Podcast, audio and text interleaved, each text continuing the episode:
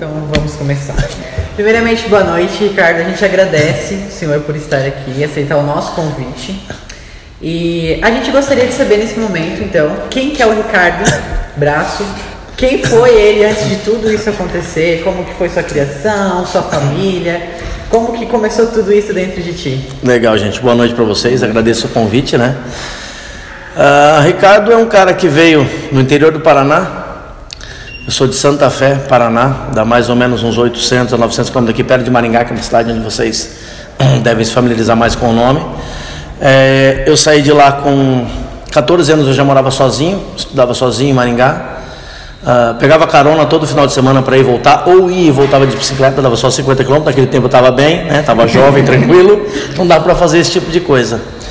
Depois fui para Curitiba em 92. Meus pais, primeiro meus pais foram para lá e trabalharam, já montaram uma empresa de formatura lá. Essa empresa existe até hoje, chamada Polinja, lá em Curitiba. Uh, deu certo a empresa e meu irmão, eu com 15 anos já, o meu irmão com 13 anos, morava sozinho os dois, não dava muito certo, né? Ele principalmente, né? Eu era mais, mais, mais tranquilo, estudava, ele não, né? O negócio dele é jogar bola. E daí um ano depois a gente acabou mudando e acabamos é, mudando para Curitiba. Né? Então vim para Blumenau em 2000 e não 96, desculpa, 92 estava em Curitiba. 96 eu passei na faculdade de arquitetura, passei na verdade assim, eu fiz 16 vestibulares na época.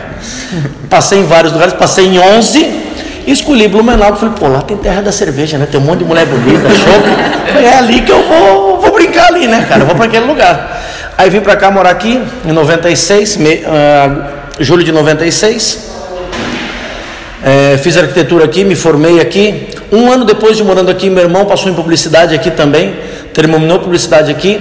E um ano depois da gente morando aqui, nossos pais estavam com uma empresa lá, e como tinha uma sociedade lá, eles não gostavam muito da parte da sociedade, é, acabei trazendo meus pais, né, nós acabamos trazendo nossos pais para cá, e aí que nós montamos a empresa Poliformaturas em uh, julho de 97. A gente começou aqui em Blumenau. E aí, assim. seus pais continuaram tocando a empresa? Isso. Os meus pais, os meus pais sempre tocaram a empresa aqui. Quando a gente mudou uh, ah, para Blumenau. Era uma casa onde a empresa era embaixo, muito próximo onde eu tenho Mamute hoje. Era, a, a, empresa era embaixo e a nossa casa era em cima.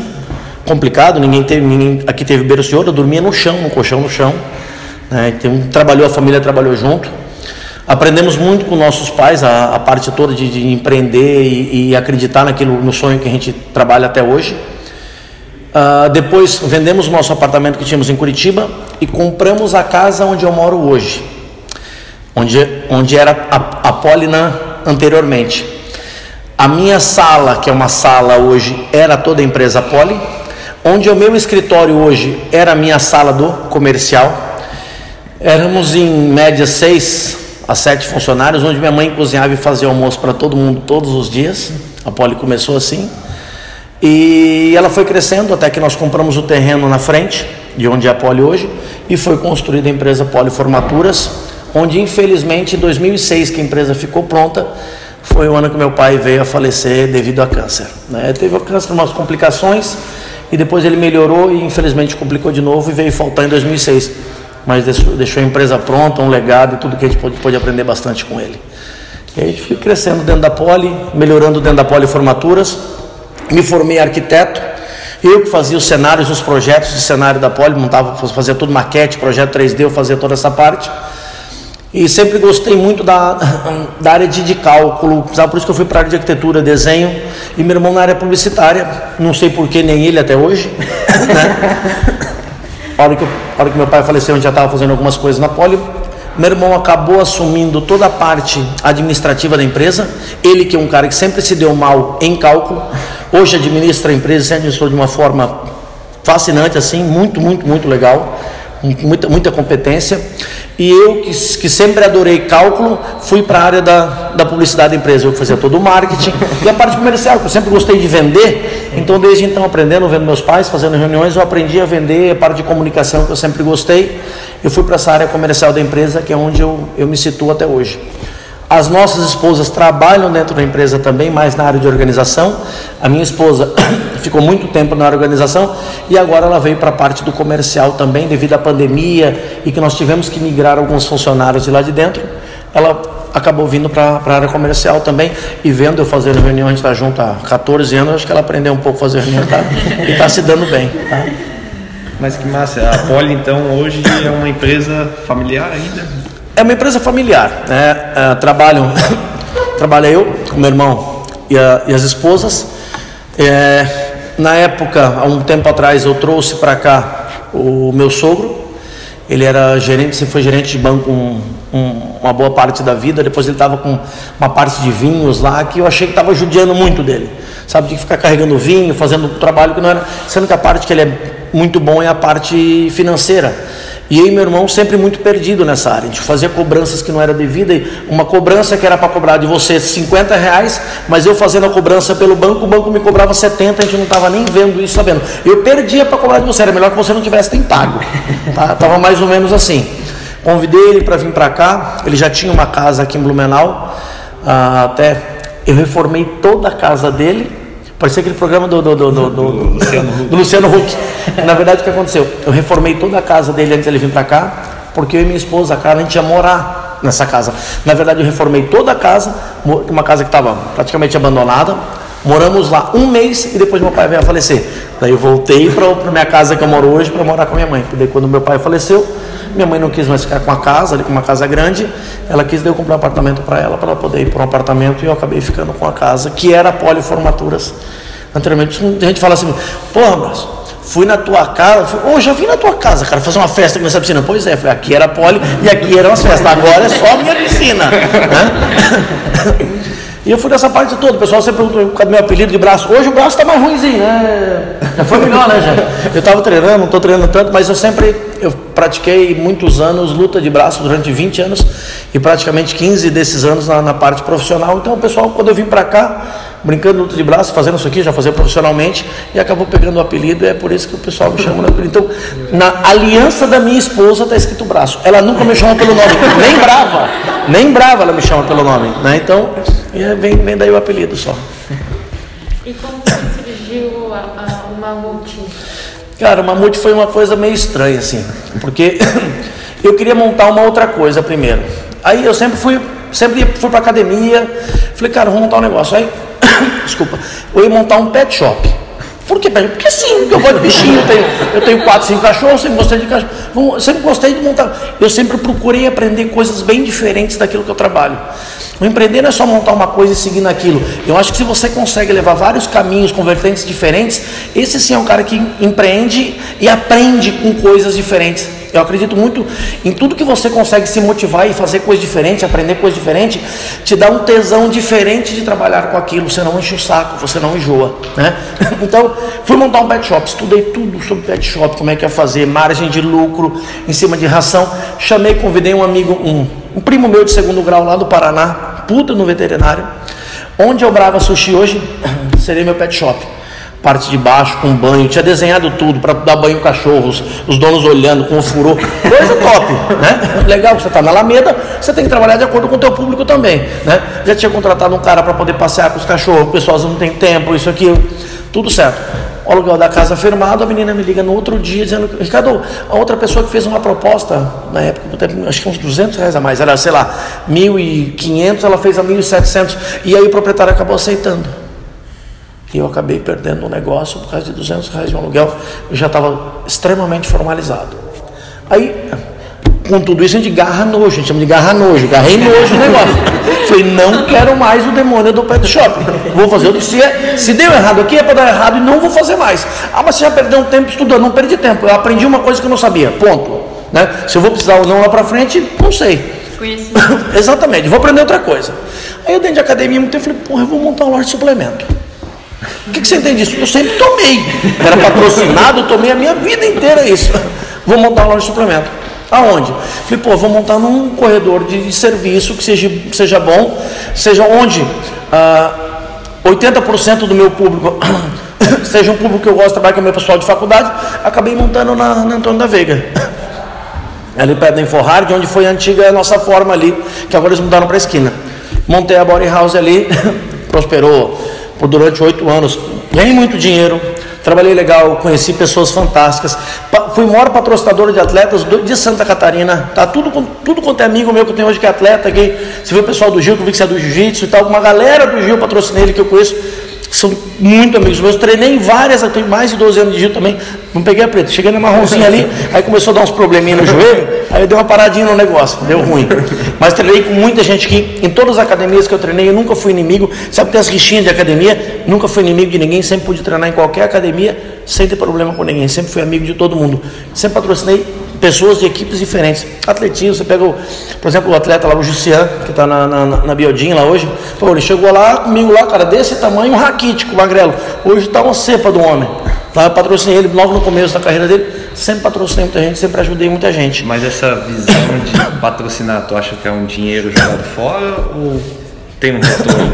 Você precisa instruir quem você quer patrocinar. Existe patrocínio, ah, não é o meu caso, onde você só quer fazer o bem. Não, não. Esse negócio de só fazer o bem também, eu, eu, não, eu sou contra. Eu acho que você tem que fazer o bem para outras coisas e realmente quem precisa, mas você tem que patrocinar, mas aquela pessoa que você está patrocinando não tem que te dar um retorno, no mínimo de imagem. Sem denegrir a imagem da pessoa, mas no mínimo de imagem. Quando você for em qualquer lugar, você for num pódio, você for lutar, ou você for falar bem de alguma coisa, ou postar uma foto no teu Instagram, nem que seja uma vez por semana, mas se a pessoa está te ajudando, você tem que dar um- uma reciprocidade nisso. Então eu acredito na reciprocidade do negócio. Patrocínio é bom, tá? O patrocínio funciona desde que você tenha retorno. Senão vai ser bom para você durante dois, três meses. Se o cara está vendo que você não está dando retorno para ele, não dá. Agora, se você está dando um bom retorno, pessoas estão indo lá e investindo ou comprando devido ao teu patrocínio, pô, o cara vai querer te dar mais e mais e não vai querer perder o teu, o teu foco ali dentro de onde você está. Eu acredito na reciprocidade. Acho que vale a pena isso. Né? Acho que é bem legal. É, Bravo. Ah, a gente entende, né, que empreendedorismo e inovação andam lado a lado de uma forma muito forte, né? Como que foi para ti é, desenvolver a inovação na tua carreira? Quais foram os projetos em meio a isso? Então, até complementando a pergunta que eu não respondi, tá vendo? você nem percebeu, mas eu não respondi. Você perguntou como é que surgiu a parte do mamute ali também. Então, essa parte de, de ter projetos diferentes. É, na Body House, lá na parte de suplemento, depois de oito anos, ela começou a estagnar devido à ven- venda de internet. Quem comprava comigo? Os iniciantes, só. Ah, o iniciante é compra de impulso. Tá? Ele vai lá e compra uma vez e 90% dessas pessoas não retornam. Tá? Ele, por exemplo, se ele treina, ele precisa de um suplemento, ele vai ter que todo mês comprar, mesmo que seja, depois que você aprende um tempo, você acaba comprando menos, mas aquilo que você precisa. Então ele estagnou. Depois que ele sabe o que ele precisa comprar, ele não vai mais na loja, porque na loja eu pago água, aluguel, luz, vários funcionários, eu pago IPTU, eu pago um monte de coisa. E o cara da internet não paga nada disso, não o site dele um cara para embalar. Então no- na internet o suplemento vai estar mais barato? Vai. Principalmente se você sabe o que você procura. Não vai ser na minha loja que você vai comprar mais. Então ele estagnou. Percebendo isso um pouco antes de, de- do negócio começar a, a, a- vingar para baixo, eu acabei vendendo a loja. Vendi muito bem, vendi a loja, vendi nome, vendi marca. Duvidarem que eu vendi a marca, eu consegui vender, eu sou vendedor, vendi tudo, toda a marca. Aí eu estava com, com colocar esse, esse valor na mão e queria empreender uma coisa diferente. Veio um amigo meu e na época ah, namorava a, a minha cunhada. Pô, braço, vamos me- mexer com um negócio de narguilha e tabacaria. Eu falei, cara, não entendo nada disso. Ele falou, você não entendia nada de negócio de pet shop que você falou, você não entendia nada de nada, cara. Eu falei, deixa eu dar uma pensada, deixa eu estudar. Tá bom. O meu estudar é dois dias, tá, gente? Não fica esperando. Se é para fazer, eu vou fazer. Falei, Luiz, eu acho que tem, tem tem jeito o negócio. Vamos procurar lugar, vamos aí, a rodar Blumenau, vamos andando, tudo. Lugar aqui não, aqui sim, aqui não. Falei, cara, meu público é muito universitário, eu conheço muito universitário por causa da faculdade, eu preciso mais próximo. Ah, vou montar aqui. Falei, não, cara, tá doido, não vou montar um, eu não vou fazer a portinha. Tu quer ser a portinha? Você vai ser mais um. Se você for mais um, você não vai atrair um público diferente do que você precisa. Você vai ser mais um sempre. Tu quer fazer alguma coisa, empreender realmente, arrisca. Empresta dinheiro, se vira, bota a cara a tapa, faz o negócio acontecer, trabalha de verdade e aprenda com aquilo que você está trabalhando. Eu fumava narguilha? Não. Hoje eu fumo? Sim. Cara, você não tem como trabalhar com, com, com negócio, eu não vou falar uns palavrão aqui, porque não tem como você trabalhar com a casa noturna e você não gosta do brinquedo.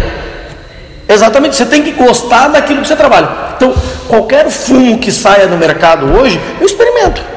Tem coisa que eu não consigo nem sentir o cheiro. Porque daí não dá, tipo, tem umas coisas que eu não consigo, tipo assim, fumar mais maracujá, que uma galera adora, melancia, umas não vai. Eu fumo menta, mas quando sai um fumo novo, só que eu tenho uma percepção de, pô, esse fumo é bom, esse não é, esse aqui as meninas vão gostar, esse aqui não vão, então eu acabo colocando lá dentro. Então eu aprendi o narguilho e hoje para mim é, é tranquilo, não, se eu ficar uma semana sem fumar narguilho tá bom, se eu ficar um mês tá bom também, já fiquei várias, vezes, mas hoje eu aprecio o negócio. E eu aprendi a fumar narguilho e aprendi a gostar. Depois de um tempo, ele não, ele quis, ele se envolveu com uma outra pessoa e quis acabar saindo do negócio. Eu falei: se quiser comprar minha parte, compra, senão compra a tua. Ele falou: quanto você quer na tua? Eu falei: o valor. Ele falou: daí é muito, você paga isso na minha? Eu falei: pago. Ele falou: então me paga. Depois dei na conta dele e fiquei com, com o mamute todo para mim. Então o mamute hoje é todo meu. Estava na, na rua Joinville. Ah, mas ali você não vai voltar ali? Vou. Pô, você não monta ainda? Deixa o negócio ficar. Vou provavelmente ali vou montar um outra, uma outra tabacaria na mesma estrutura, só que uma iluminação externa para aquela galera que gosta de fumar fora. Vai ter a baladinha lá, o inferno que o pessoal gosta lá depois também vai ter, né?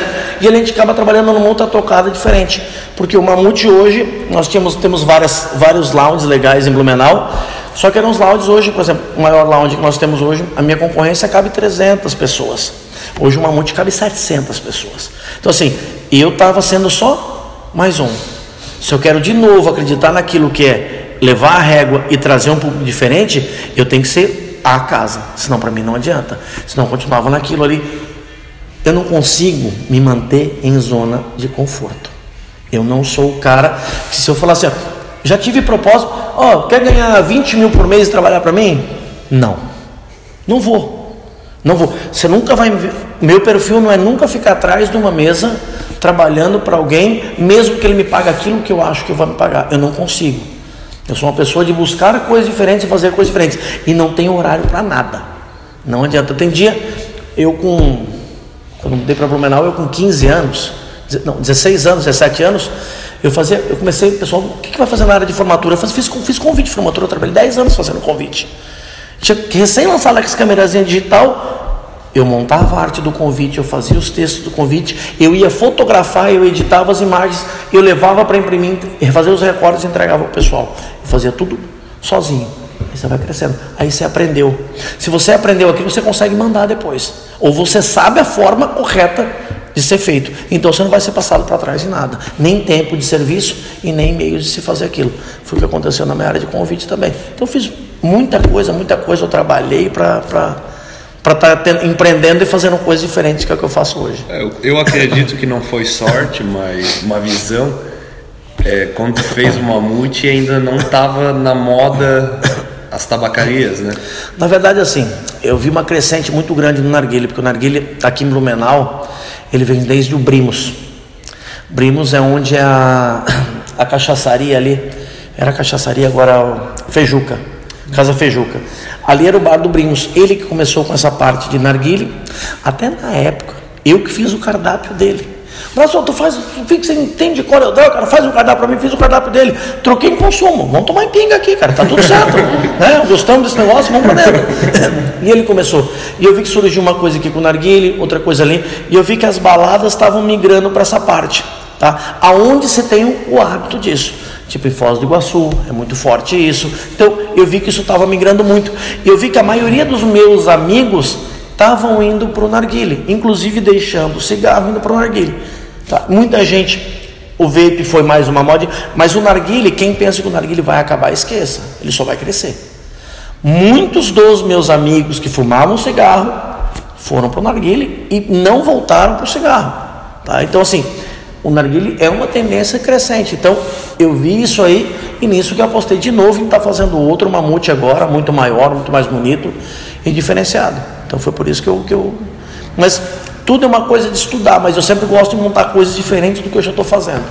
Tá? E por agora isso tu está vindo com uma ideia de um clube de tiro? Também. Isso, também tem isso. Como eu estou dizendo, nada tem a ver uma coisa com a outra. Né? Mas é que assim, a parte do tiro, a gente vem de um, independente de ideologia política, de você gosta ou não gosta, mas a gente veio de um, um governo totalmente desarmamentista que diz que volta tira a tua arma. Né? Eu acho errado. Eu acho que se eu tenho a minha arma, eu tenho o direito de defender aquilo que é meu. Eu estou dentro da minha propriedade. Ponto. Tá? Ah, a questão, aí falam, Ricardo, mas o governo atual, não vou falar nome de político, mas o governo atual é, facilitou a compra das armas. Não, quem está falando isso está falando besteira, não tem conhecimento nenhum. Ele desburocratizou. Os testes que você precisa fazer, psicológico, de tiro, tudo continua exatamente a mesma coisa. O que ele fez foi burocratizar. Eu, quando fiz o meu CR, que eu tive o meu CR, que é o certificado meu para eu poder é, ter, ter a minha arma, eu levei quase um ano. Hoje você leva de dois a três meses. Tá? Os testes que eu fiz, eu, eu levei uma semana para fazer os testes todos. Tá tudo certo, você leva uma semana. Só que daí você leva, você levava um ano para ter o direito daquilo. É a mesma coisa que você ir numa concessionária, você tirou a tua carteira de motorista, você compra o teu carro e você só pode buscar ele um ano, você acha certo? Se você pode dirigir, é a mesma coisa que acontece com a arma. Nos Estados Unidos não, dependendo do tipo de arma, uma semana, 14 dias no máximo você está com a tua arma. Munição você compra igual comprar no carrinho de compra.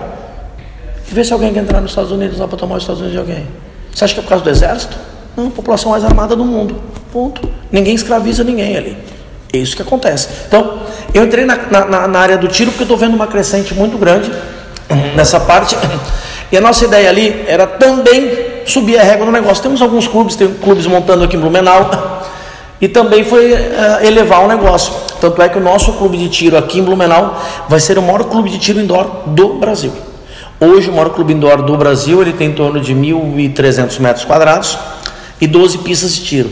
Nosso vai ter 20 pistas de tiro e mais de 2 metros quadrados. Então, estacionamento para 60 carros. E não é só um clube de tiro. A gente quis levar realmente a família para tirar. Porque de repente, assim, eu ia tirar, pô, vou lá no sábado à tarde. O que, que minha mulher ia fazer? Encher o meu saco, porque eu tenho que lá tirar. Se ela não gosta, ela gosta, ela vai junto. Ah, mas tem os dois filhos. Como é que eu vou fazer com as crianças? Você... Então, o que acontece?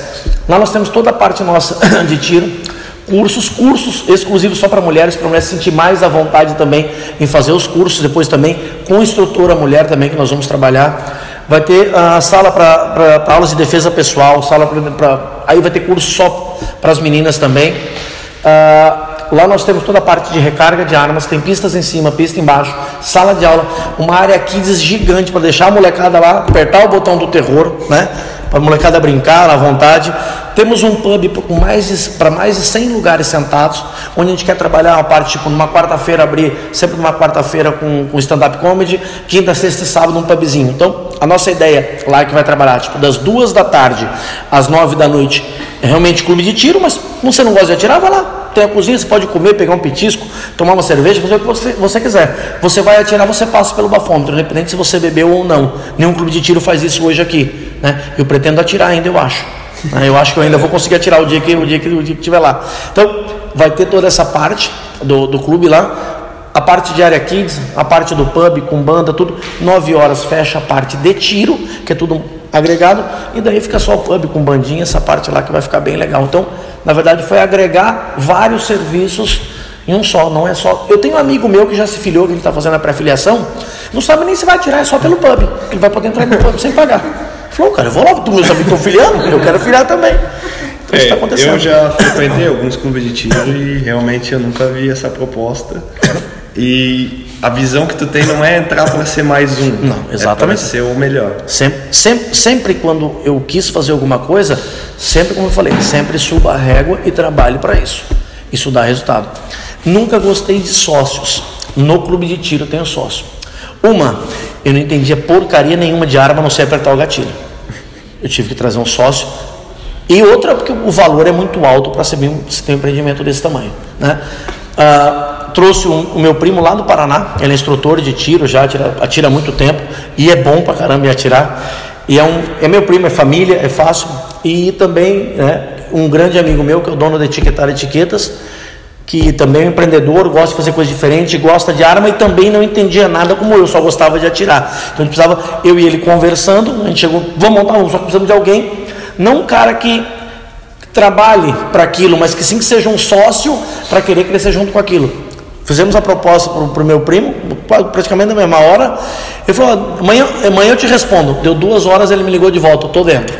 Vendeu tudo que ele tinha lá. Tá morando, hoje ele mora aqui na minha casa, está morando desde o início do ano aqui.